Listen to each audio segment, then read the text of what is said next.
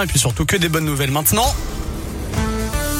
Voici le journal des bonnes nouvelles avec Noémie Mabilon. Et on commence avec un bon plan si vous cherchez un job. La ville de Bron est à la recherche d'animateurs ou animatrices périscolaires, du personnel chargé d'encadrer les élèves de primaire avant et après les heures d'école, mais aussi le midi durant la pause méridienne. Ça représente entre 1 à 5 heures par jour en dehors des mercredis et des vacances scolaires. Idéal donc comme job étudiant par exemple. Ce n'était plus arrivé depuis plus d'un siècle dans l'Ain. Un cas de reproduction de loup gris a été recensé dans le département. D'après la préfecture, deux louveteaux viennent d'être observés au sein de la réserve nationale de la Haute-Chaîne du Jura. À noter que cette espèce protégée au niveau national et européen a recolonisé la France depuis les années 90. On note une forte présence du loup dans l'Ain depuis 3 ou 4 ans.